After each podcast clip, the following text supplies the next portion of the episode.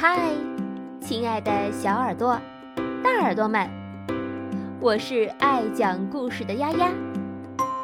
听完故事，别忘了打赏、点赞、加关注哦。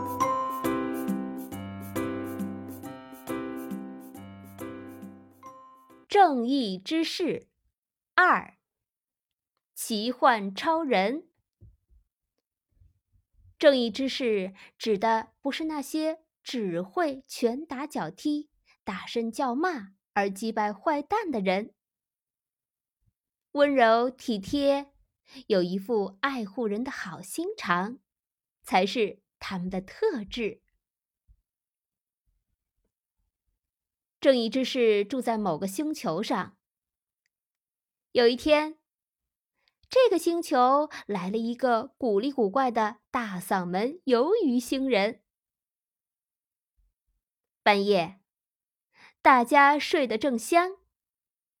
大嗓门鱿鱼星人偏偏大声的唱起歌来：“鱿鱼来，鱿鱼来，鱿鱼到哪儿来？来到了山边，来到了乡间，来到了你眼前。”突然，有人大喊。大嗓门鱿鱼星人，别唱了！是正义之士。正义之士没有对他拳打脚踢，而是亲了他一下。听好啊，已经很晚了，你不能再这样大声的唱歌了，赶快回你的星球去吧。晚安。正义之士奇幻超人二号非常温柔地说：“咦，他是二号，是不是还有一号呢？”没错，确实曾经有一号，那是很久以前发生的事。七彩，七彩，七彩！我是七彩星人，让我来把这个星球变得更加美丽。七彩星人说完，从鼻孔喷出黄色油漆，洒得满街都是。七彩，七彩，七彩！接着换粉红色油漆喽，看我把这里全都变成粉红色！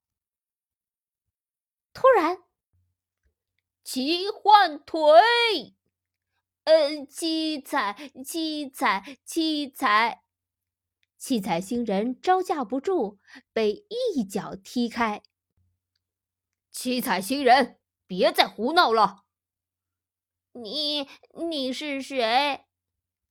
七彩星人问。我是奇幻超人二号，另一位是我的哥哥奇幻超人一号。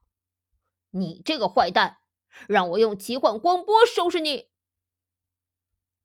话一说完，奇幻超人二号就准备发射奇幻光波。二号，你不要这样！奇幻超人一号一边喊着，一边上前保护七彩星人。一号，你你让开！怎么能放过坏蛋呢？交给我吧，我我会劝他以后不再做坏事。一号说完，便转头劝七彩星人：“听好啊，以后别再这样做了。如果听明白了，就快走吧。”我知道了，下次不敢了。七彩星人说完，就逃走了。围观的人们都欢呼着：“厉害啊，奇幻超人二号！好棒啊，奇幻超人二号！”哈哈，谢谢各位！谁叫我是正义之士呢？那么后会有期喽！话一说完，奇幻超人二号就飞走了。一号什么都没说。只是安静的清理崩塌的大楼。一号看起来真不像样，从来都没见过他打斗，一定是个胆小鬼。大家一直在说一号的坏话，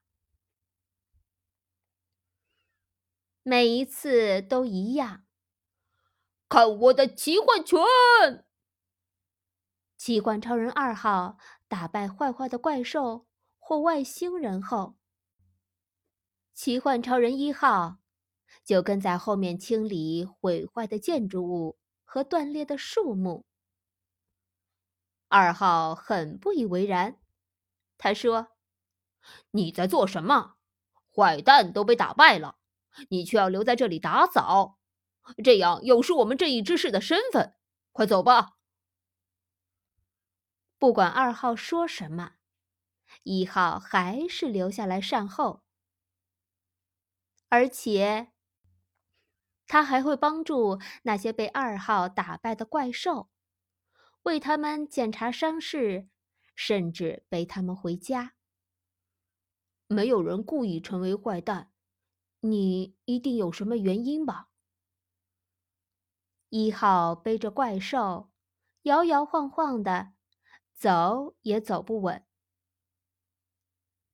看见一号那副模样，星球上的人说：“真是没个样子。”他们越来越看不起一号。有一天，为了替好朋友怪兽朱吉拉报仇，怪兽西虎来找奇幻超人二号决斗。我要让你见识一下我的尖牙的厉害！西湖一边说，一边扑向二号。可是。奇幻腿，啪嗒！奇幻拳，奇幻超人二号把西湖逼到了悬崖边。最后一击，看我的奇幻光波！光波发射的瞬间，哔哔哔哔，住手！为了保护西湖。一号竟然用自己的身体去抵挡光波，啊！然后一号一个倒栽葱，往山谷掉下去。二号立刻冲过去拯救一号，可是，一直紧抓着一号，他根本飞不起来。嗯，这样下去，两个人会一起掉下去的。完，完蛋了！二号绝望地说：“没想到，抓好啊！及时伸出援手的竟然是朱吉拉。你，你为什么要救我？我才不是要救你，我是要救奇幻超人一号先生。”朱吉拉一边说。一边用力将他们往上拉，可是只凭他的力气还是拉不上来。这时，我也来帮忙。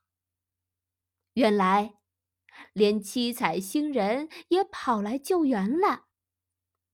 你，你也是来救奇幻超人一号的吗？那当然。朱吉拉和七彩星人。一起用力拉。突然，说到力气，谁能跟我比？让我来吧。西湖也加入救援的行列。你们，你们都是为一号而来的。二号很小声的说：“他们三个拼命往上拉。”可是他们都曾被二号拳打脚踢，所以身上伤痕累累，力气实在不够。二号很小声的对他们说：“我我太对不起你们了，请你们放手吧，谢谢。”没想到，来呀，大家一起来救奇幻超人一号先生吧！一号帮助过的怪兽和外星人们，全都赶来救援了。就这样，在大家的帮助下，他们终于化险为夷。二号抱着全身瘫软的一号说：“你，你为什么要来挡光波呢？”二号，因为我希望你能成为真、真正的正义之士啊！话一说完，一号就静静的闭上了眼睛。再也没有睁开，大家都嚎啕大哭。